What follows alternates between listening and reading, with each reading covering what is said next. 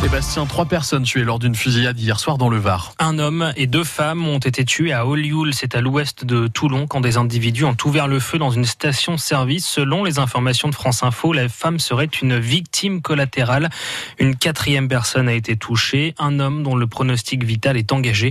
Le ministre de l'Intérieur, Christophe Castaner, a affirmé que tous les moyens sont mis en œuvre pour identifier et interpeller les auteurs de cette fusillade. Un mort et trois blessés, c'est le bilan d'un accident qui a eu lieu cette nuit sur l'autoroute A1. Deux voitures se sont percutées. Une personne est donc morte dans la collision. Une autre est en urgence absolue et deux ont été plus légèrement blessés. L'accident a eu lieu euh, au sud de Roy, à la limite entre la Somme et l'Oise. Les personnes blessées ont été hospitalisées à Amiens. La ville de Mers-les-Bains fait un retour à la belle époque ce week-end. C'est devenu un des grands rendez-vous de l'été dans la station. C'était hier la 17e édition de la fête des baigneurs qui permet aux visiteurs de découvrir Mers-les-Bains comme elle était un au début du siècle dernier, avec de la musique, des animations et un grand défilé de robes et de costumes du début des années 1900. Malheureusement, cette année, la fête des baigneurs a assez mal porté son nom à cause de la mer trop agitée. Le bain de mer prévu a été annulé, mais pas de quoi entamer le moral de Nathalie et Christine. Nous connaissons la fête des baigneurs, mais c'est la première fois que nous y participons.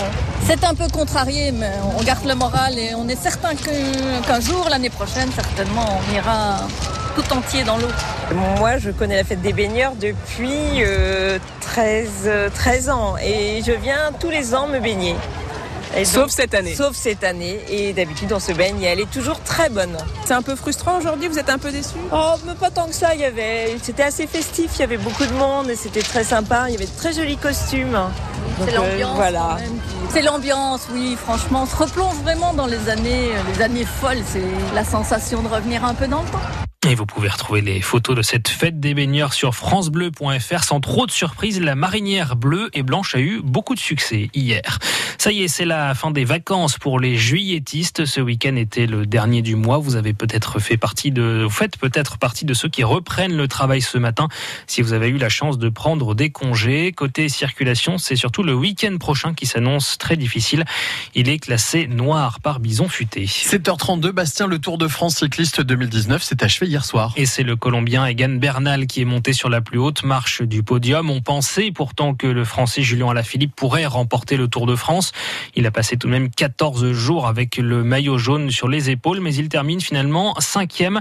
Il est quand même devenu la coqueluche du public hier sur les Champs-Élysées. C'était champagne, clapping et dédicace.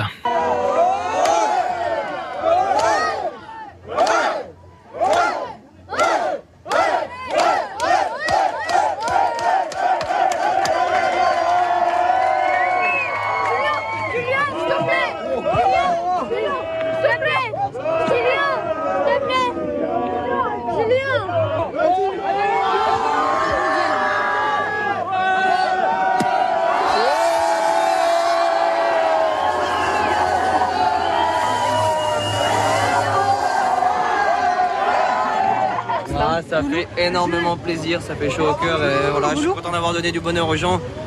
C'est trois semaines que je suis pas prêt d'oublier. Je l'ai ressenti chaque jour sur le bord des routes, mais je le vois là ce soir et c'est vraiment spécial. L'année dernière, c'était déjà grandiose avec le maillot à poids, mais là, j'ai l'impression d'avoir gagné le tour.